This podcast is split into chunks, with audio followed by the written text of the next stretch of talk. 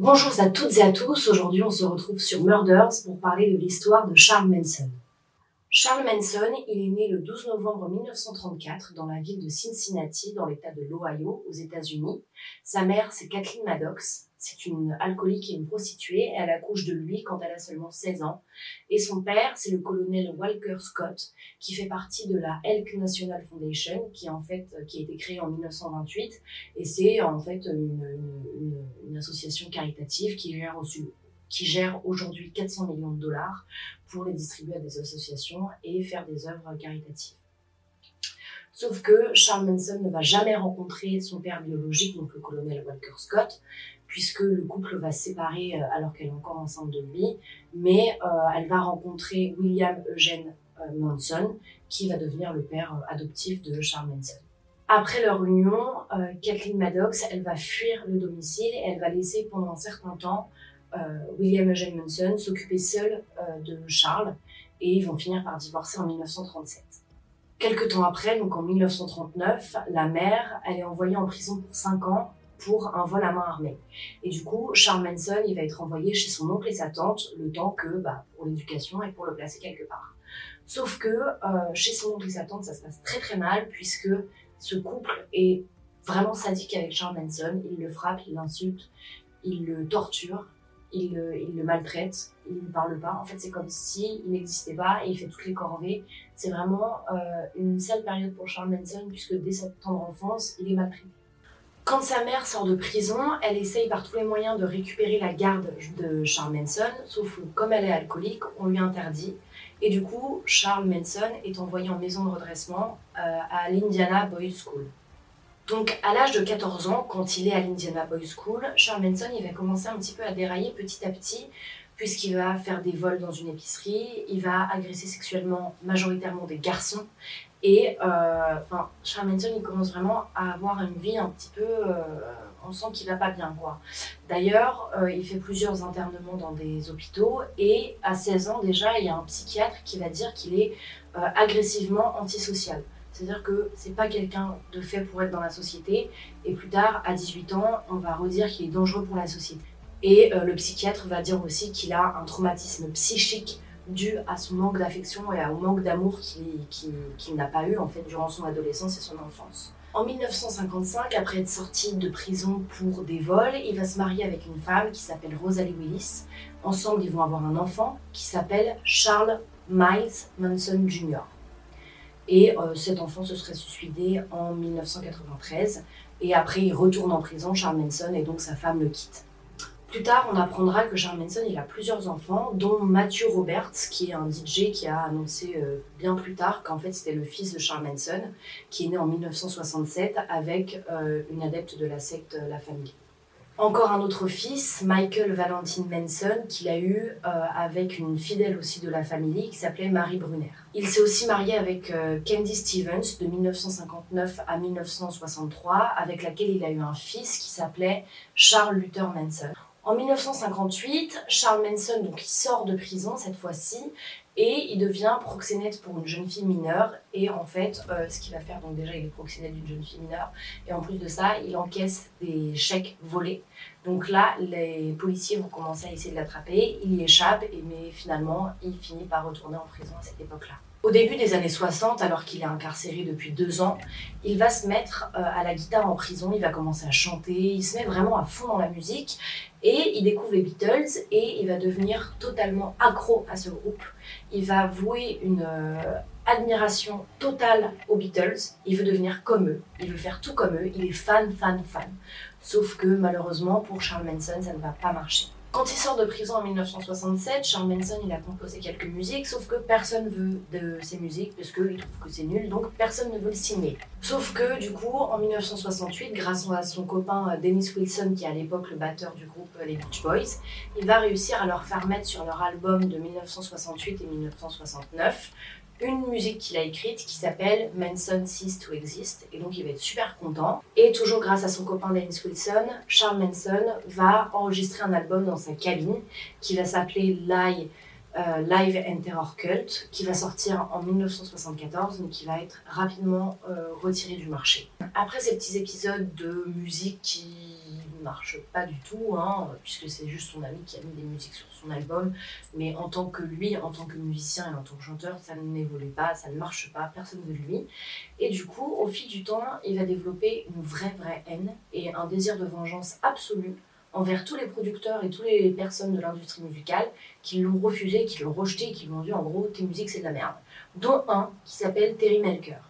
Donc après euh, s'être essayé à la musique à la sortie de prison, il va se rendre compte que en fait il y a une émergence du mouvement hippie qui se passe aux États-Unis et du coup il va vouloir en faire partie. Donc il va créer une bande d'hippies et euh, bah, c'est le début de sa secte. Hein. Euh, et au début en fait il va y avoir neuf membres fidèles qui sont, qui sont là au départ et qui vont être là jusqu'à la fin. Et puis au fil du temps, ça va aussi entre 9 et 20, ça dépend des moments, mais on va dire que le maximum de personnes qui étaient dans la Manson Family, ça a été 20 personnes.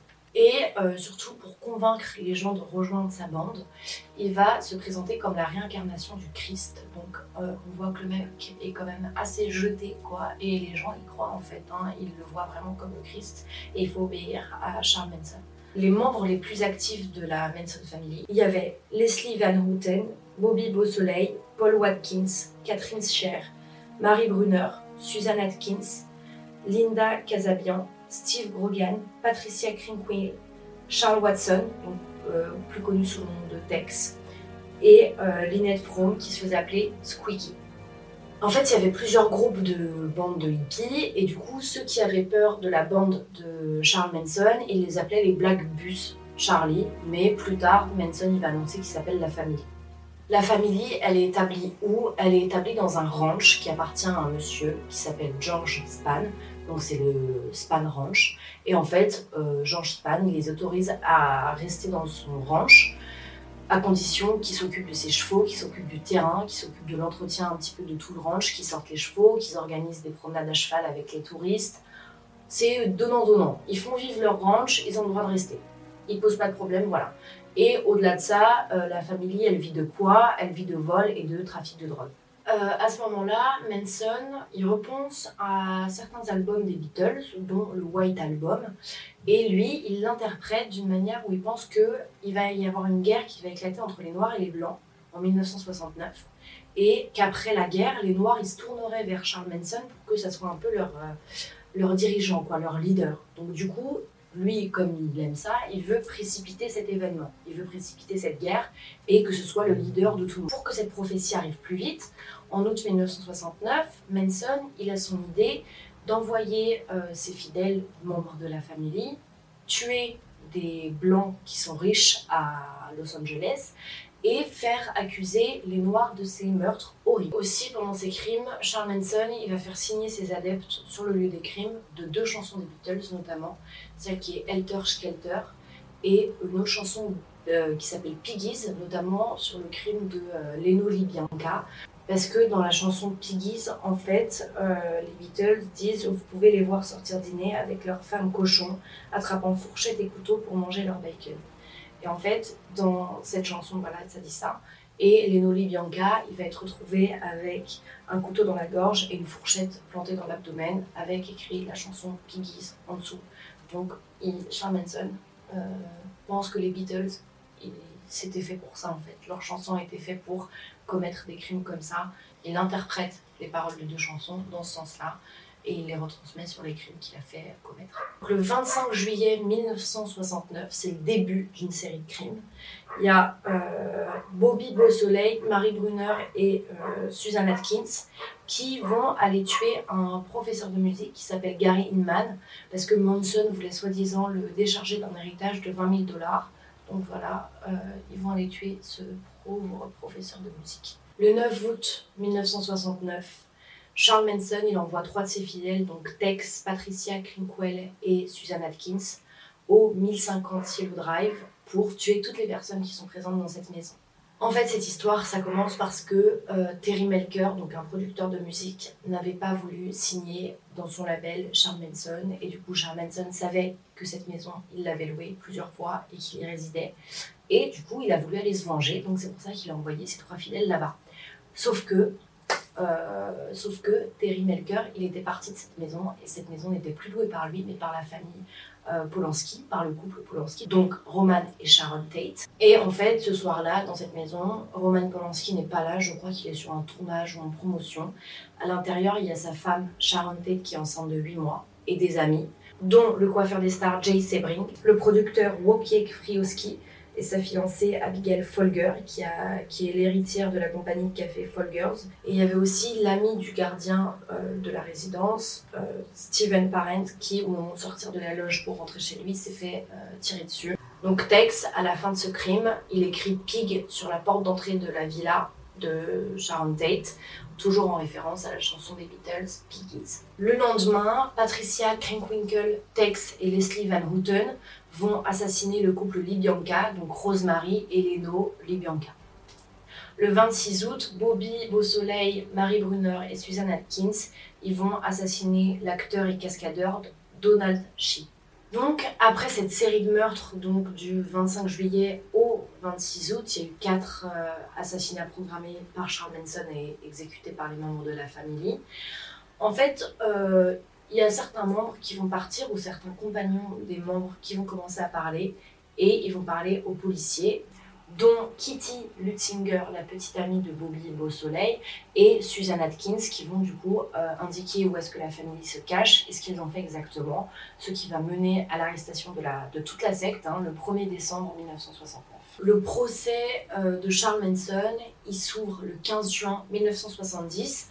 Et Charles Manson, il trouve rien de mieux qu'arriver à son procès avec une croix euh, faite au couteau sur son front, juste pour euh, dire qu'il est banni de la société, qu'il est rayé de la société. Et plus tard, il transformera cette croix en croix gammée et il dira que c'est juste par provocation. Et d'ailleurs, ses disciples qui sont toujours à l'extérieur et même ses fans, parce que oui, Charles Manson a des fans, ils vont se euh, faire soit la croix, soit carrément la croix gammée en soutien de leur mentor.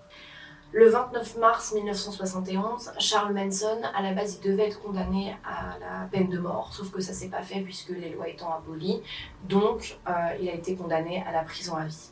De 1978 à 2012, Charles Manson, il a fait pas moins de 12 demandes de remise en liberté conditionnelle qui n'ont, rassurez-vous, jamais abouti. Il est toujours resté enfermé. En 2014, euh, il y a une fan qui s'appelle Afton Burton qui veut se marier avec Charles Manson.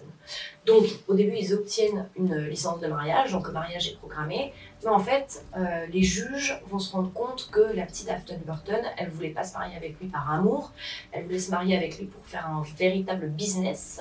Tenez-vous bien, elle comptait même attendre jusqu'à sa mort pour récupérer le corps et faire ensuite de son corps euh, des visites et faire payer les gens pour qu'ils puissent venir voir le corps de Charles Manson. Donc bien évidemment, le mariage n'a pas abouti et il a été annulé en 2015. Le 19 novembre 2017, Charles Manson va décéder à l'âge de 83 ans dans un hôpital de Bakersville. Au début, où en fait, on ne sait pas trop quoi faire du corps. Du coup, il va être congelé pendant 4 euh, mois. le corps va finalement être donné à un petit-fils de Charles Manson qui va pouvoir organiser des funérailles privées le 17 mars 2018 à Porteville. C'était l'histoire de Charles Manson, j'espère qu'elle vous a plu et n'oubliez pas, on se retrouve mardi prochain à 18h pour une nouvelle vidéo sur Murders.